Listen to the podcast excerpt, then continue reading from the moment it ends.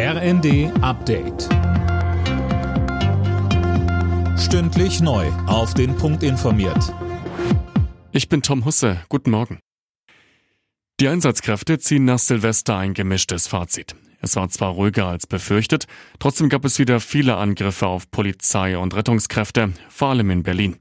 Der regierende Bürgermeister Kai Wegner sieht deshalb keinen Grund, Entwarnung zu geben. Übergriffe auf Feuerwehrleute, auf Polizeikräfte, das sind auch immer Angriffe gegen unseren Staat, gegen unsere Art des Zusammenlebens.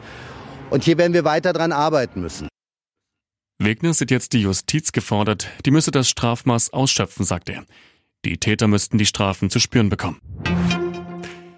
Der Arztbesuch wird für alle digitaler. Mit dem Jahreswechsel startet jetzt in allen Praxen das E-Rezept. Die meisten Medikamente werden damit künftig nicht mehr analog ausgestellt, sondern in einer App oder auf der Gesundheitskarte verordnet. Es gibt aber Ausnahmen, sagte uns Roland Stahl von der Kassenärztlichen Bundesvereinigung.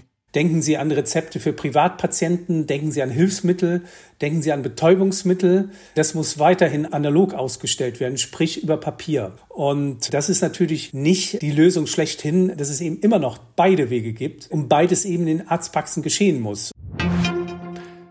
Rückschlag für die umstrittene Justizreform von Israels Regierungschef Netanyahu. Das oberste Gericht des Landes hat ein zentrales Element kassiert.